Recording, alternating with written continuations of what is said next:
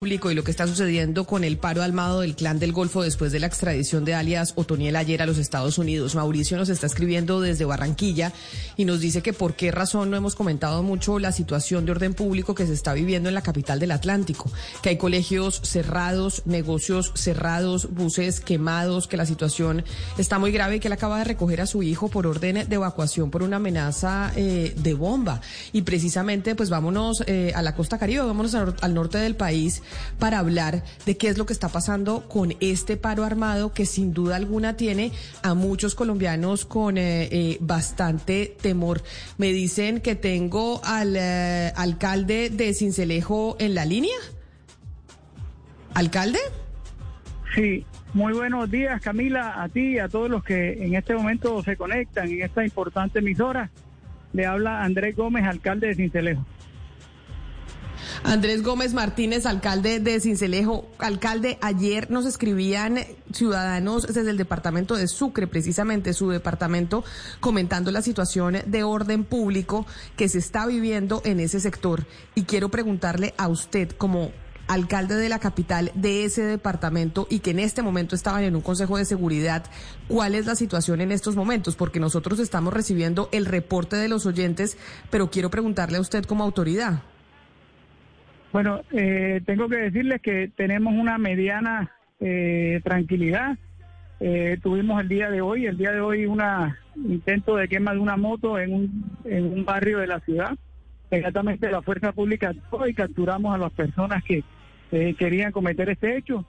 yo estoy ahora mismo conectado en el Consejo de Seguridad que se está desarrollando en Montería, pero también estoy en un corregimiento de Cincelejo la Arena en completa normalidad. Estábamos socializando un proyecto de agua potable que esperamos traer a este sector de la zona corregimiental y decirles que estamos con la fuerza pública, con confianza, eh, con la institucionalidad, haciendo presencia en todos los rincones de Cintelejo. Indiscutiblemente esto ha creado zozobra, la extradición de este bandido de Otoniel eh, y de su grupo de secuaces han estado tratando de perturbar la tranquilidad de la ciudad, pero no obstante eso, la fuerza pública está trabajando está con inteligencia, estamos con toda la institucionalidad eh, buscando dar confianza para que de esa manera eh, podamos retornar tranquilamente a, nuestra a nuestra situación normal de seguridad en la ciudad.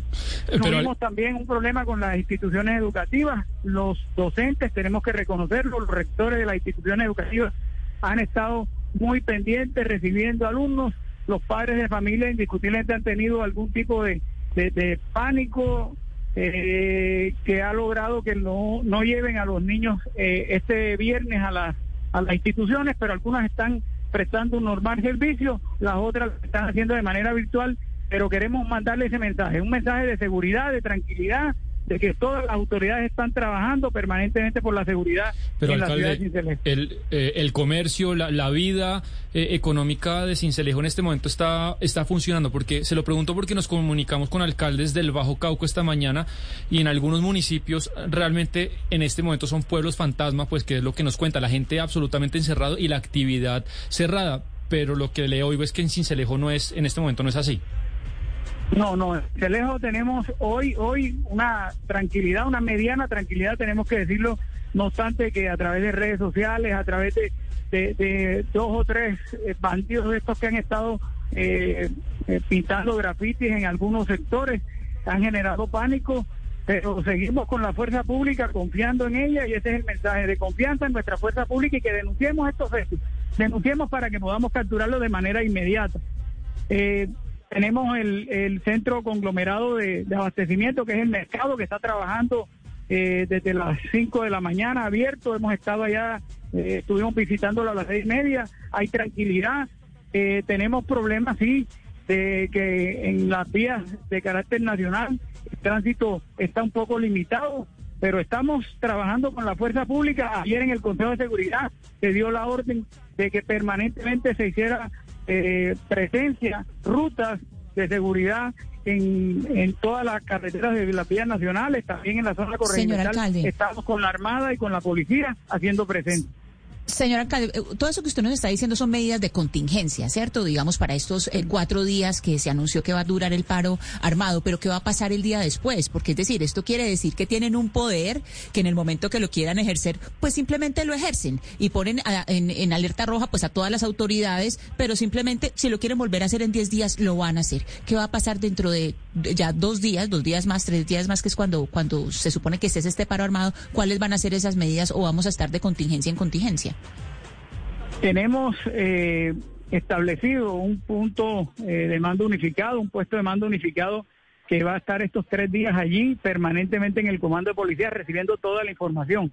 De igual manera, tenemos que continuar generando tranquilidad. A nosotros como autoridad nos corresponde estar haciendo presencia a la Policía Nacional, a la Armada, estar en todo el territorio nacional y especialmente en la zona de la costa, eh, en el sector que tenemos nosotros donde tenemos presencia de, la, de estos bandidos del clan del Golfo o del clan del Golfo, pero no podemos ser nosotros eh, eh, o someternos a, a que este tipo de terrorismo que nos quieren plantear eh, va a ser mayor al Estado. Eso puede ser, tiene que ser imposible, tenemos que seguir haciendo presencia y el mensaje es que tenemos que denunciar, porque la seguridad es de todos. La seguridad de la ciudadanía. Eh, sí, no, y eso es lo deseable, evidentemente, pues que no logren, lo logren esas intimidaciones y que no se paralice eh, en la región. Pero quiero preguntarle particularmente por el transporte, porque es quizá en las carreteras donde se están dando las mayores dificultades y quizá los temores de, de las empresas de transporte.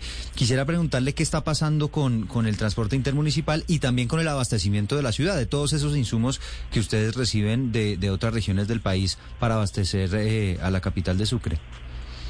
Esta mañana estuve en el mercado de la ciudad, el abastecimiento está normal.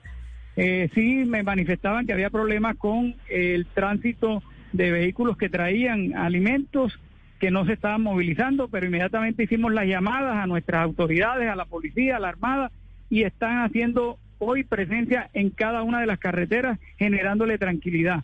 Seguiremos haciéndolo, seguiremos generándole tranquilidad, pidiéndole nuevamente a la ciudadanía en que tenemos que denunciar. En la medida en que hagamos las denuncias oportunas, las reacciones serán oportunas y podemos dar con la captura de estos bandidos, así como lo hicimos en uno de los barrios aquí de la ciudad que quisieron eh, quemar una moto y capturar puestos a disposición del órgano competente. Pero ahora que usted menciona capturas, eh, alcalde, yo quiero preguntarle por el poder de alias Chiquito Malo, porque parece ser que pues capturaron eh, a Otoniel ah, y Chiquito Malo simplemente llegó a suplir ese vacío que dejó y la estructura sigue intacta. ¿Ustedes cómo ven a la estructura en general? ¿La ven disminuida, la ven más poderosa? ¿Qué es lo que ustedes están viendo en el territorio? Definitivamente estos grupos terroristas tienen la capacidad de, ir eh, mutando, de ir eh, llevando a que sus a, que sus eh, líderes se vayan, vayan tomando dirigencias, pero inmediatamente la fuerza pública tiene que actuar, está con inteligencia, la información que tenemos es que están eh, tratando de, ubicarlos y de que cada uno de estos de estas facciones que tenemos aquí alrededor de la costa eh, no se sigan expandiendo, pero es con esto, con denuncias que podemos nosotros actuar rápidamente para que se pongan estos bandidos a disposición de las autoridades.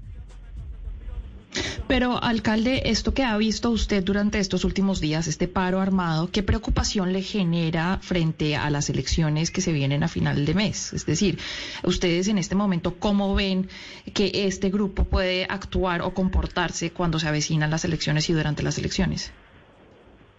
Todos estos son hechos que causan la extradición.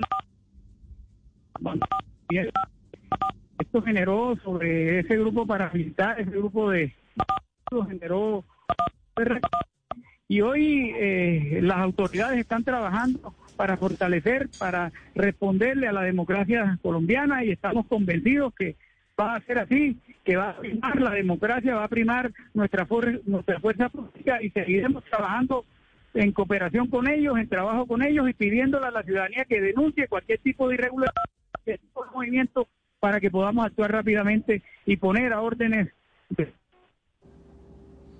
tengo problemas con el, eh, con el sonido del alcalde que estaba eh, precisamente. ¿Alcalde? ¿Me escuchan?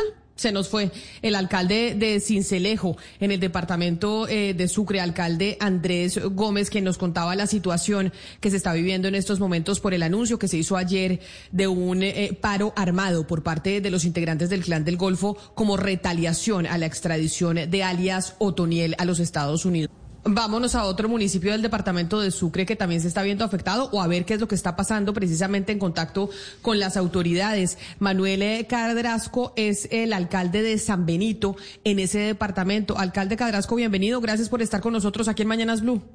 Bienvenido, gracias por estar con nosotros aquí en Mañanas Blue. Gracias Camila, muy buenos días. Cordial saludo a su audiencia en todo el territorio nacional. La situación, Camila, nosotros acá la tenemos difícil desde el día de ayer. Hoy el municipio está sigue totalmente paralizado aun cuando tenemos eh, los controles respectivos de la Policía Nacional a lo largo del municipio y del Batallón Junín, que tiene jurisdicción a través de la Brigada 11 acá en todo el territorio. La parte que está hacia la Mojana, es decir, eh, los territorios que tenemos nosotros, eh, donde tenemos cuatro corregimientos, 15 veredas en la vía que va de San Marcos, Maguar, totalmente paralizados.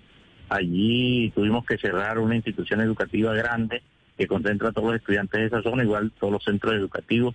Hacia la parte de la Ciénega pintaron mucho grafiti en el corregimiento de Jedua, incluso aquí en la cabecera municipal en una urbanización. Nosotros ordenamos el cierre de las ocho instituciones educativas que tenemos y de nueve centros educativos.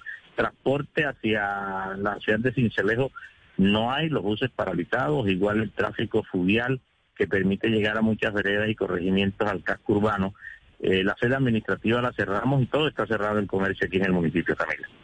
Alcalde, yo quiero que usted nos cuente un poco la diferencia entre lo que estaba sucediendo antes en términos de orden público y ahora. Entendemos que obviamente el Clan del Golfo pues lanzó un eh, plan de un paro armado por cuenta de la extradición de alias Otoniel. Pero esto que usted nos cuenta significa que ahí ha habido presencia de esta banda criminal desde hace mucho tiempo. ¿Cuál ha sido o cuál es precisamente el accionar de esta banda en esta zona del departamento de Sucre antes de que extraditaran al señor Otoniel? Es que eso no es eh, de desconocimiento para nadie. El clan del Golfo eh, tiene su accionar en toda la zona de la Mojana, sobre todo en la vía San Marcos Majagual, donde confluyen los municipios de San Marcos, San Benito, Guaranda, Majagual y Yachí. Ellos eh, mantienen en ese corredor presencia permanente y tienen intimidado a la población civil, extorsionan a los arroceros, a los comerciantes, a los ganaderos de la zona y en otro sector de mi municipio, en los límites con Bolívar, por el sector de Punta de Blanco, que limita con Magangué, también tienen ellos presencia e intimidado a la población. Eh, en forma permanente con el batallón Junín y con la Policía Nacional se está haciendo presencia, se le hizo correr un poco a una banda, a, un sector de esa banda que hacía presencia allí en los límites con Magangué, en el sur de Bolívar, pero se corrieron hacia otro sector de nuestro municipio. Es decir, esto no es de desconocimiento acá y, y se han hecho pues los respectivos controles para evitar esta situación, pero ellos tienen atemorizado gran parte del municipio. Eso es una gran verdad. Es que, es que, es que eso es lo que me, me, causa eh, mucha perplejidad, que es que en realidad es como si hubieran arrodillado al Estado y ustedes dicen, alcalde, que pues digamos, esta situación se viene dando y que esa es la realidad, pero ha sido como una sorpresa para el país que, que estos municipios fueran aterrorizados de esta manera y que no haya habido ninguna capacidad de anticipación. ¿Cuál es la respuesta que le da el gobierno nacional a ustedes? Eh, esto me refiero a apoyos, eh, presencia, eh, preocupación por parte del ministro de Defensa, refuerzos en, en, ejército y policía. ¿Cómo ha sido esa respuesta del, del gobierno nacional? Bueno, el, el lunes anterior nos reunimos con el gobernador de Sucre y cinco alcaldes de la zona con altos mandos militares y policiales en el municipio de San Marcos analizando esta situación sin saber de que ellos iban a anunciar este paro armado en estos días. E incluso con altos mandos de la policía, del ejército y de la brigada y de la infantería marina nos hemos reunido en Cincelejo y ellos conocen de esta situación. Sí se ha venido desplegando en los últimos dos meses una mayor presencia policial de la Infantería Marina, sobre todo en la parte de Río y Ciénega y del Ejército Nacional, pero la situación sigue siendo de preocupación para todos los pobladores. Decide que con la con el anuncio de ayer no nos encerraron, sí nos tienen encerrados. El anuncio de ayer, pese a que hoy eh, se ve mucho la presencia del ejército en las zonas rurales, en las vías, en la parte de la Ciénaga hay mucha más lancha patrullando, pero todo el comercio de esta parte está cerrado. Igual sé que está ocurriendo en los, en los municipios de toda esta parte del sur de Sucre. Me refiero a Caimito, a San Marco, a Guaranda, Majagual, Sucre, Sucre, a la misma Unión. Toda la parte sur de Sucre está prácticamente paralizada. Sí, señor Cadrasco, eh, yo le quería preguntar sobre el tiempo de su administración, es decir, eh, sobre el tiempo en que usted ha estado a cargo. ¿Ha crecido o se ha reforzado, se ha consolidado la presencia paramilitar? O sea, quisiera que nos eh, hablara un poco de cómo se ha transformado desde que usted está ahí esa presencia, a pesar de que usted nos dice pues que en los últimos meses se ha reforzado, se, ha reforzado, digamos, esa, esa violencia, pero ¿cómo ha sido ese, ese tránsito en los últimos años? No, el tránsito en los últimos años ha sido de, aumento. Nosotros, eh, en el caso de mi municipio, la presencia era más notable en el sector hacia la Mojana, en la vía San Marcos Majagual, pero hoy tenemos dos sectores donde está haciendo mucha presencia, que es en los límites con el municipio de Magangué, en el sur de Bolívar, donde tenemos unas poblaciones grandes como Punta de Blanco, Punta Nueva Doñana, y allí confluye también el municipio de Galeras y nos está haciendo presencia últimamente a orillas del río San Jorge donde tenemos poblaciones grandes como Nego, el mismo Limón y Guayabal. Es que este es el municipio más extenso territorialmente del departamento de Sucre. Nosotros tenemos el, el 30% del territorio del departamento de Sucre y somos limítrofes con Córdoba, somos limítrofes con el departamento de Bolívar y somos limítrofes con seis municipios de Sucre.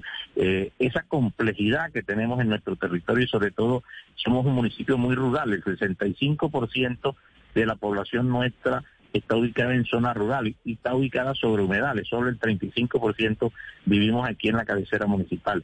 Pero del 2020 que yo asumí, 2021 y lo que va del 2022, sí se ha visto un aumento de la presencia de estos bandidos en el territorio nosotros. Alcalde, tengo una última pregunta para usted, eh, tal vez de otro tema, pero que es también importante para los municipios del país. ¿Su municipio es qué categoría? Mi municipio es sexta categoría. Sexta categoría y precisamente por eso le quiero preguntar qué tan afectado se va a ver su municipio de sexta categoría con la decisión de la Corte Constitucional de reversar la decisión que había tomado el gobierno nacional sobre la ley de garantías porque eso está afectando pues todos los contratos que se habían hecho y quisiera preguntarle en el caso de su municipio en particular que es de sexta categoría, ¿qué tan afectado se va a ver? Bueno, Camila, eh, nosotros desde que se inició la ley de garantías, aun cuando en la práctica no estaba interrumpida, nosotros no hemos hecho ninguna clase de contrato ni de convenios interadministrativos con el Estado. Es decir, que hoy no tenemos ninguna clase de afectación por ese sentido. Nosotros sí tenemos hoy dos convenios a la espera de que los podamos firmar, que es un convenio con Prosperidad Social, un pavimento urbano, y tenemos un convenio con el Ministerio de Deportes para un estadio de fútbol aquí en el área municipal. Pero toda esta lista esperemos de que una vez termine eh, eh, la fecha de ley garantía, nosotros los podamos firmar. Pero en este momento hablar de afectación en mi municipio no, porque nosotros no procedimos a ninguna firma de convenio en ese sentido. Nosotros trabajamos mucho en los proyectos y antes de que se iniciara la ley de garantías como tal, aun cuando en el papel o jurídicamente no estaba, nosotros no hemos firmado ni hemos procedido a firmar ninguna clase de convenio, todo lo avanzamos antes de esta fecha. Ah, perfecto. Eso quería eh, saber y precisamente preguntarle por cuenta de otra de las noticias importantes, alcalde, que es el tema de la Corte Constitucional y la Ley de Garantías. Alcalde Cadrasco, mil gracias por haber estado con nosotros aquí en Mañanas, en Mañanas Blue, alcalde de San Benito en el departamento de Sucre. Muy amable ustedes, Camila, y no se olviden que no solo nos está afectando el problema este de orden público, sino que nosotros estamos muy afectados por las inundaciones. Somos el municipio que más agua recibe por la ruptura del chorro de Caregato que no se ha podido tapar. Ahora nos salió el chorro de los arrastres, nos salió el chorro de Santillana. Todas esas aguas que proceden del río Cauca, que entran por las ciénegas de Ayapel, terminan en mi municipio por los caños Viloria, San Matías y por el río San Jorge. Y eso nos tiene muy afectado también a la población. Bueno, lo que pasa es que tenemos afectaciones en por todos los frentes, Hugo Mario, como nos dice el alcalde. El invierno no está dando tregua, está afectando muchos municipios, entre otras los de sexta categoría, que son los que tienen menos presupuesto.